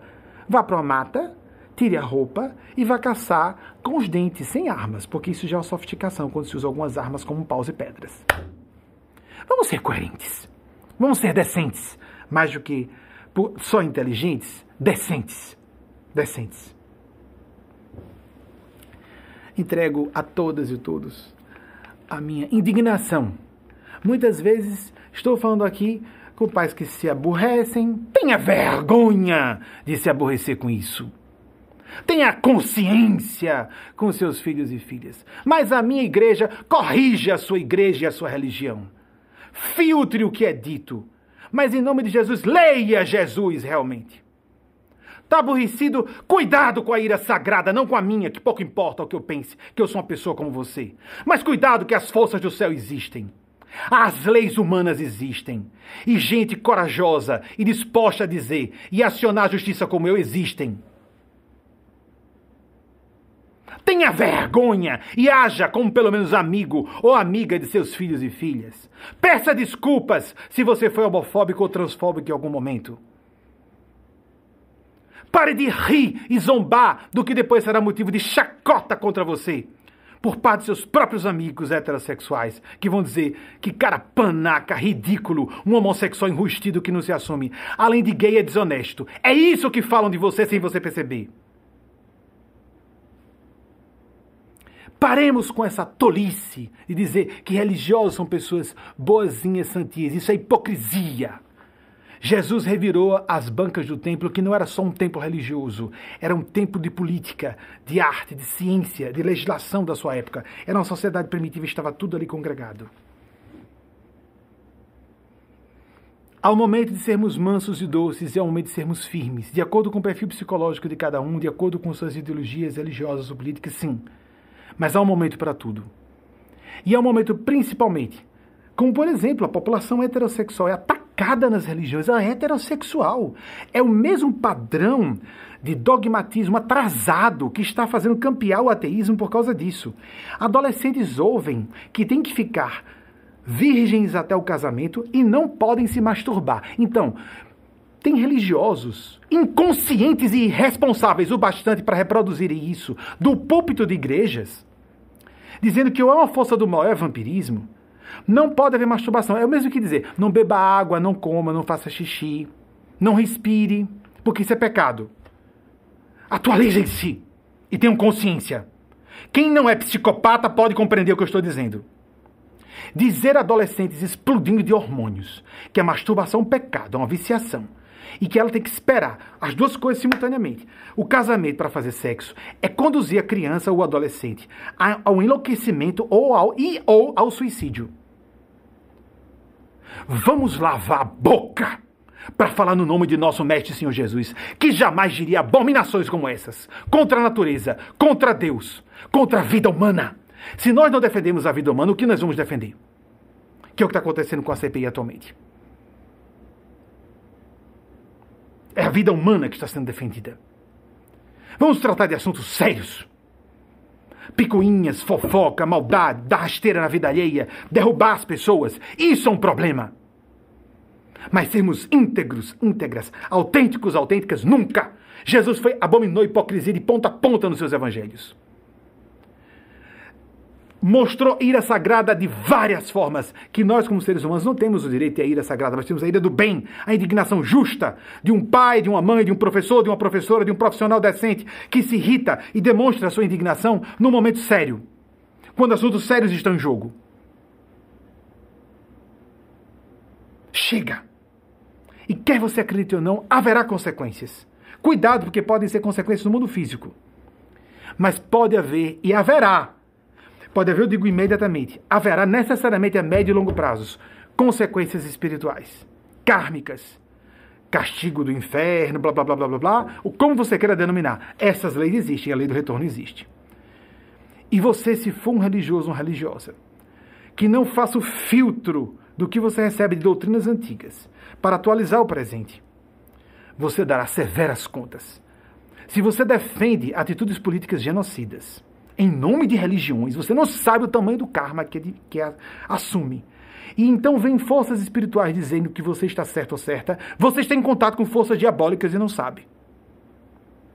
Mas eu, eu recebi uma fala do Espírito Santo de Deus. É mesmo? Você está em contato? Prove na sua atitude. O seu discurso denega isso. Porque Jesus disse que a boca fala do que o coração está cheio. Se você instila discurso de ódio, você representa as forças do mal. Você está contra a humanidade, portanto está contra a espiritualidade e contra a divindade. Não importa que religião seja, não importa quem você seja.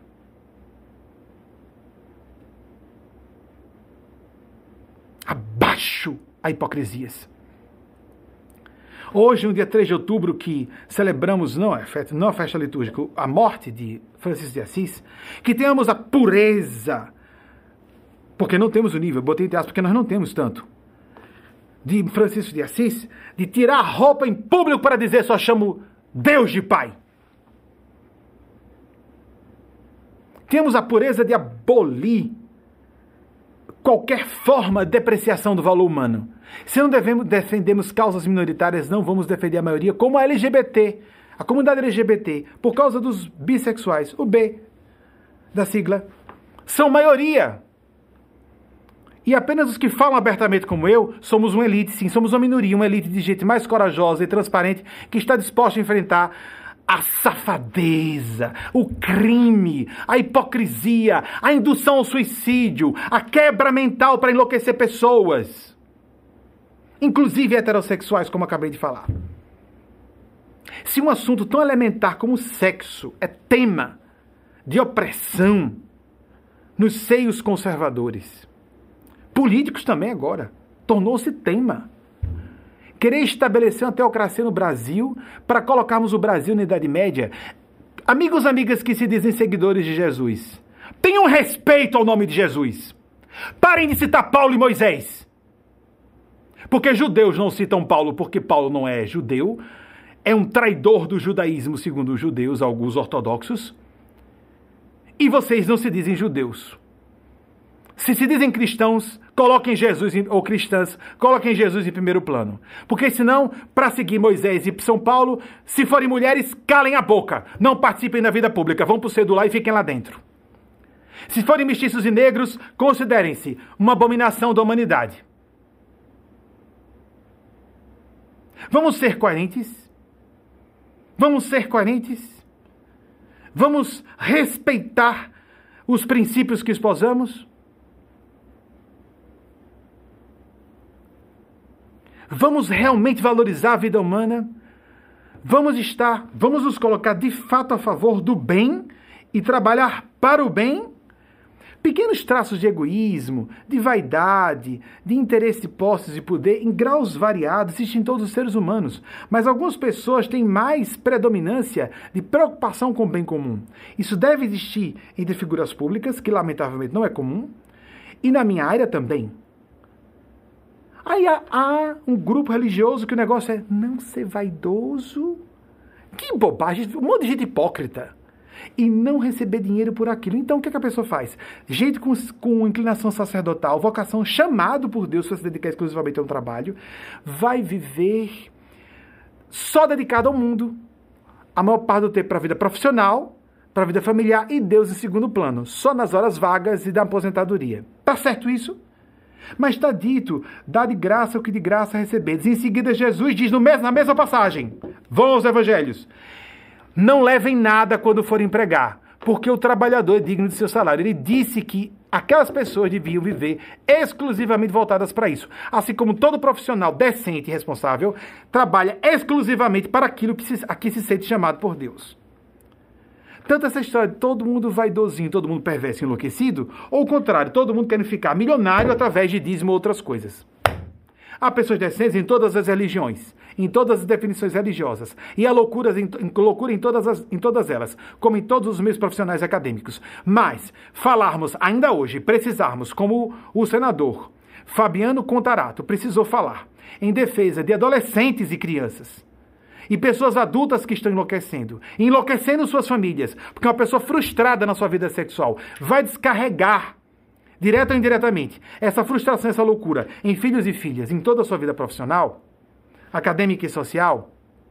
Se um assunto elementar como o sexo, nós temos que ainda defender dessa forma, tão elementar, discutir-se algo tão pobre, de simples. É muita mediocridade, mas principalmente mesquinharia Porque se uma pessoa inteligente, instruída e é transfóbica, você é perverso e mesquinho. Você não tem caráter nem sentimentos. Atacar os sentimentos religiosos de outra pessoa também é não ter caráter e sentimentos. Seja ateu com decência, seja ateia com dignidade. Não ataque os sentimentos religiosos de outra pessoa. Faça crítica às religiões. Faça crítica ao meio artístico. Faça crítica ao meio acadêmico. A todos os ambientes. E quando for falar de religiões, tenha cuidado. Não fique à vontade com aquelas que você acha que não vão responder. E aí tem cuidado apenas com o pessoal do Islã. Uhum. Tenha cuidado com todos e todas. Porque quer você acredite ou não, primeiro há legislação que pode ser acionada contra você. No plano físico, no meio cultural, você está sendo zombado pelas costas. Zombada pelas costas e não sabe. Cada vez que você solta uma gracinha homofóbica. Só riem pessoas limitadas e dementes como você. Por outro lado, há a lei de retorno, que você chame castigo de Deus, inferno, lei de causa e efeito, karma, como quiser, que funciona, quer você acredite ou não, eu não acredito nisso. Ria, ria gostosamente, ria das coisas sagradas, porque elas não precisam de sua aprovação para existirem. As civilizações superiores existem, os gênios celestes existem, respeitam nosso livre-arbítrio e deixam-nos escolher o caminho do abismo, como disse Jesus. Cegos, condutores de cegos, cairão todos no barranco, cairão já estão indo para o buraco, para o abismo. Deus não precisa da sua crença para existir, nem espiritualidade, nem civilizações extraterrestres, nem, nem gênios do plano espiritual. Não acredito que eu não vejo. Ah, você não, eles não falam com você, não deram provas a você, não é? Ah, mas você, você vê Wi-Fi, Bluetooth em torno de você, as ondas? Não, não. Você vê os micróbios? Por isso muita gente é contra a vacina, diz que a pandemia é fake, porque não está vendo os vírus, não é? Mas que mediocridade! Que falta de inteligência e instrução. E você não acredita no mundo espiritual por quê? Você sabe que há várias disciplinas acadêmicas que estudam os fenômenos paranormais, espirituais, etc. E as pessoas que mais condenam espiritualidade, que mais propagam no meio acadêmico, as comunidades onde há mais ateus e ateias militantes, são de certas disciplinas do conhecimento que não são consideradas rigorosamente científicas por disciplinas consideradas mais científicas. Vocês sabem disso? Pois fiquem sabendo. É crença. É um ismo como outro qualquer. Abominemos o ódio. Essa ira do bem, sim, defenda-se e defenda crianças. Eu estou defendendo adolescentes e crianças que os seus próprios pais não estão defendendo, que estão enlouquecendo em casa. A própria criança e adolescente não sabe o motivo. Incoerências políticas óbvias, de defesa de opiniões e ideologias políticas, obviamente do, obviamente do mal, defesa de teses contrárias à verdadeira espiritualidade e ao humanismo, combate a minorias. Tudo isso é abominação, enlouquece seus filhos e suas filhas. Faz ficarem mal sem você saber porquê. Você é o principal canal do mal na vida dessa criança e desse adolescente. E você era pessoa, e esta era, seria e será cobrado ou cobrada como? A pessoa a quem Deus confiou essa criança ou esse adolescente para você ajudá-la a se desenvolver, a ter paz, alinhar-se com sua vocação e, dentro do possível, ser feliz. E você trabalha para destruir a paz, desde que ela se enquadre, desde que ela represente as suas aparências e o seu aplauso, as cascas, a falsidade, a hipocrisia e a toda abominação que representa o perigo que a humanidade corre agora à beira do apocalipse por vários caminhos por gente como você. Como disse o senador Fabiano Contarato, com aquele que com todo o dinheiro que podia ter, só contratou o advogado para dizer balance a cabeça e não responda, porque você não pode dizer nada a uma pessoa que pode, nesse momento, colocá-lo na cadeia. Isso é o nível de desenvolvimento jurídico e social e cultural que atingimos. Vocês imaginam o que existe acima disso em termos espirituais? Existe amor e misericórdia infinitas de Deus para quem sintoniza com isso. Haverá misericórdia para quem é misericordioso e justiça implacável para quem está agindo de modo injusto, inconsciente e irresponsável. Uma excelente semana para aquelas e aqueles que quiserem e fizerem por merecer uma semana de sintonia com o céu, porque senão, concordando com não, concordando comigo ou não, desculpem, momento de inflamação do bem na dicção. Concordando comigo ou não, já estão sendo marionetes, títeres, fantoches das forças do mal. Quer você acredite na existência dessas forças do mal ou não. Porque Carl Gustav Jung apresentou até para materialistas e ateus que o fenômeno da Alemanha nazista, não dos alemães, mas do nazismo, aconteceu porque o mal existe, não a mera ausência do bem. Isso é uma filosofia maniqueísta e superficial. O mal existe, existem entidades do mal. O mal existe, existem entidades voltadas ao mal, gênios do mal no plano físico e fora do plano físico. Só que as do plano físico são manietadas e nem sabem, por forças do mal, que as usarão enquanto quiserem e devorarão vocês depois, como vocês não querem e não sabem as consequências que virão. Não acaba tudo com a morte, não. Haverá consequências aqui e depois da morte, só Deus o sabe. E quem estiver na fronteira, corrija-se enquanto é tempo. Compense-se pelo mal que haja feito ou pelo bem que tenha deixado de fazer antes que seja tarde demais, porque passado o ponto de inflexão, como disse Jesus, corra antes que alguém estabeleça uma ação contra você. Porque aí a justiça será cumprida até o último tio, até o último ponto da justiça, do que a pessoa tem que pagar pelo que fez. Para merecer misericórdia, você tem que agir de acordo, senão a justiça virá. Quer você acredite, quer não. Eu lamento. Não vem aquela satisfação pelo mal do outro. É uma pena. Endossos e sinais celestes tão claros. E há pessoas por picuinhas sociais moralistas, convencionais hipócritas, preferem a loucura, a infelicidade e o mal. Pela paixão do poder que passa, pela paixão das posses que passam, pelos corpos que estão caminhando para a morte, Pessoas preferem entregar suas, al suas almas ao inferno, porque existe o inferno, não importa como você denomine. E ele é a eternos, como no grego, no texto original da, do evangelho, dos evangelhos diz, que significa de longa duração. Durará tanto quanto empedernido for o coração de uma pessoa, quanto foi a extensão do mal que ela haja perpetrado enquanto encarnada. Que Deus os ilumine, não importando qual seja a sua definição religiosa filosófica, nenhuma definição por partido de crença, ou seja ateia, não interessa. É hora de todas as pessoas que sejam realmente voltadas ao bem comum fazermos o nosso melhor, nos unirmos, apesar das diferenças. Mas nos unirmos pela consciência. Quem não for psicopata tem que estar ligado ao bem. No momento de crise nacional como no Brasil, não há espaço a tergiversações. E a malandragens de politicagem. É muito claro como se posicionar nesse momento. E quem não se posiciona está se revelando, revelando seu caráter e o que está por trás de si. Mas vai haverá um preço para isso. Quer a pessoa acredite, quer não. Que nosso Senhor Jesus nos abençoe e nos ilumine. E Maria Cristo, sua mãe, a quem ele delegou a humanidade, delegou todas e todos nós no alto da cruz. Eis aí teu filho, filha, eis aí tua mãe.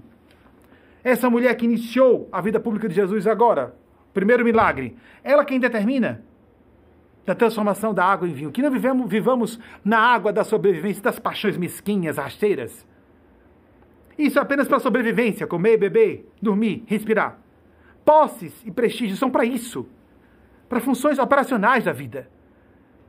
Quanto mais amadurecida psicologicamente, ela tem ideais, vocação, propósitos, princípios. Isso não é virtude, não é santidade, isso é humanidade sã humanidade sã. Saiamos dessa era de abominações, porque ou saímos agora, ou não vamos sobreviver nem como indivíduos, nem como comunidades, mesmo nacionais, nem como comunidade planetária. A partir de agora, a mensagem de Maria Cristo. Até o próximo domingo, se a Divina Providência nos autorizar.